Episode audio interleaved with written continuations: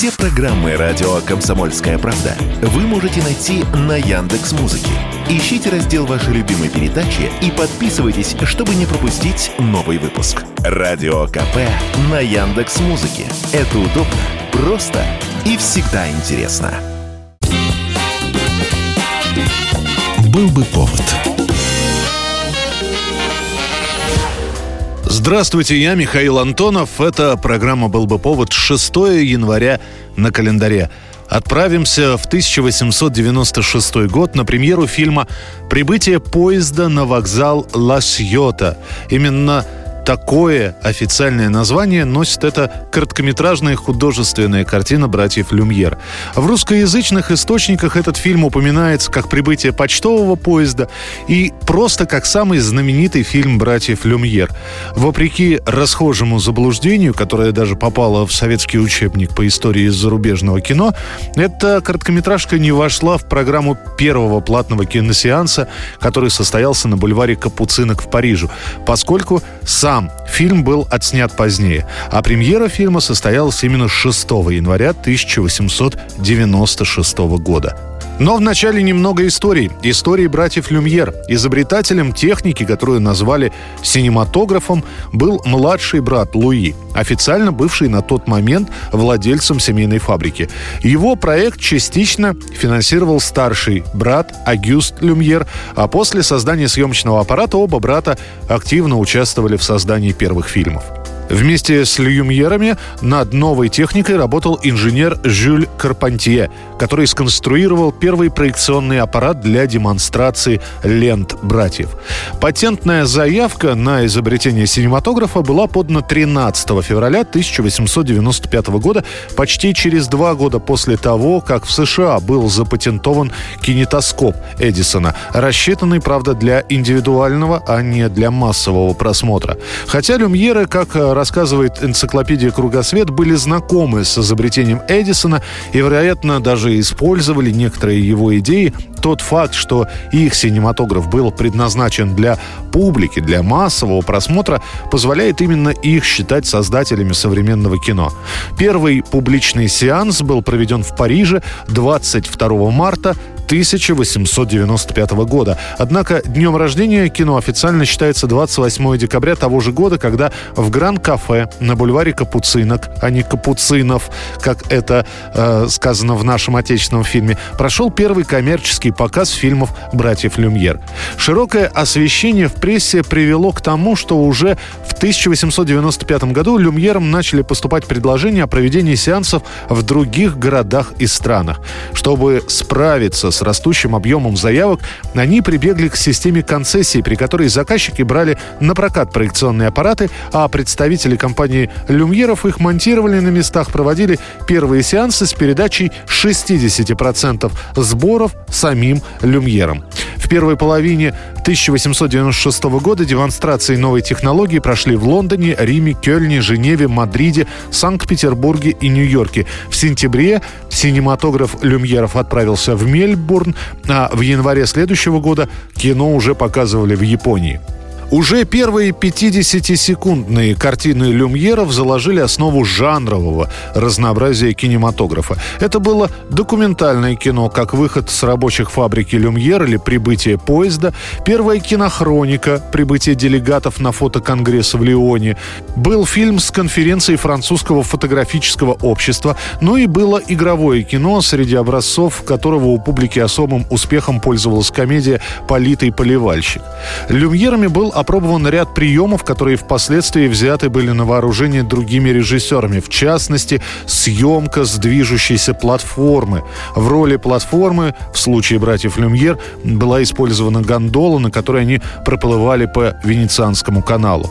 Вот такими съемками, съемками небольших фильмов братья активно занимались до 1898 года, когда после окончания работы над фильмом «Страсти Иисусовы» Луи Люмьер отказался от дальнейшего дальнейшей кинокарьеры он сосредоточился на улучшении технологий цветной фотографии.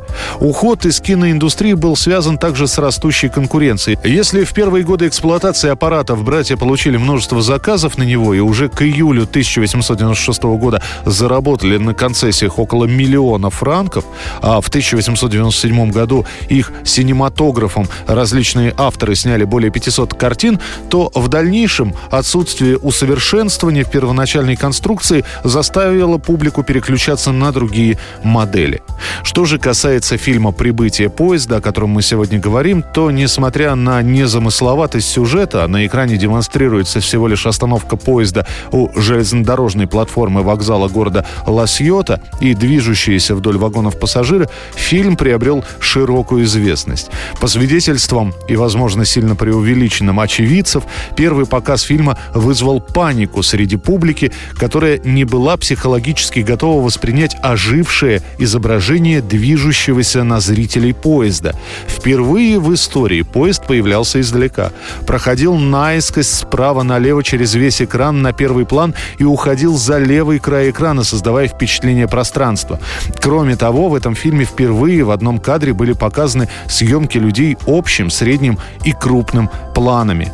Поскольку люди в кадре друзья и родственники братьев Люмьер, которых они попросили приехать на поезде, порой этот фильм ошибочно называют первым в мире постановочным фильмом. Но премьера фильма «Политый поливальщик» все-таки состоялась на 9 дней раньше.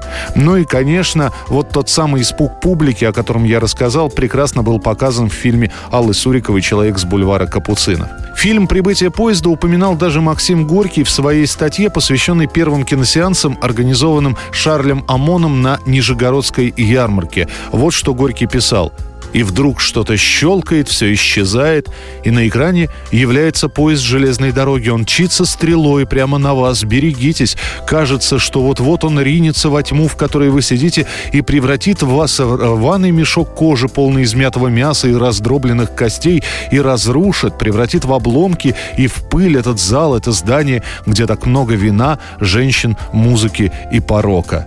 Но в итоге фильм «Прибытие поезда» создал первый бродячий сюжет сюжет. Бродячий сюжет — это сюжет, который очень часто повторялся в кинематографе. И он долгое время действительно копировался другими операторами по всему миру, которые создавали свои версии того же сюжета на разных вокзалах. Например, Жорж Мельес в 1896 году сделал две версии этого сюжета. Прибытие поезда на вокзал Жуинвилля и прибытие поезда на вокзал Венсен. А неизвестный режиссер студии «Байограф» снял свою версию под названием «Прибытие танкийского поезда». Это была программа «Был бы повод» и рассказ о том, что именно в этот день, 6 января 1896 года, состоялась премьера фильма «Братьев Люмьер», знаменитого фильма «Прибытие поезда».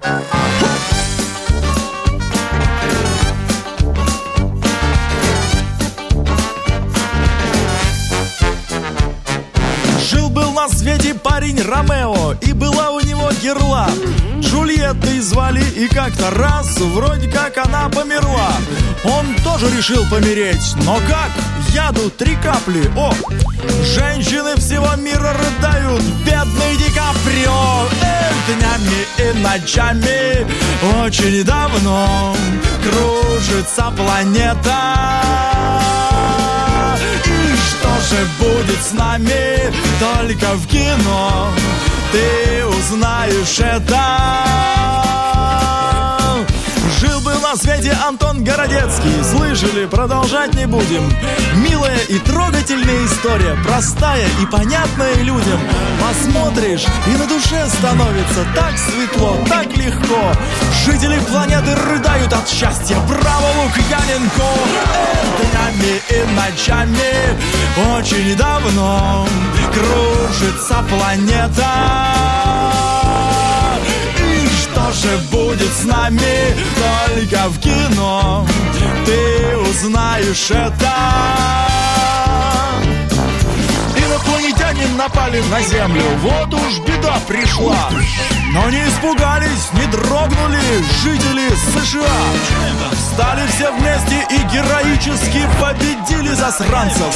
Счастливы все практически. Hello,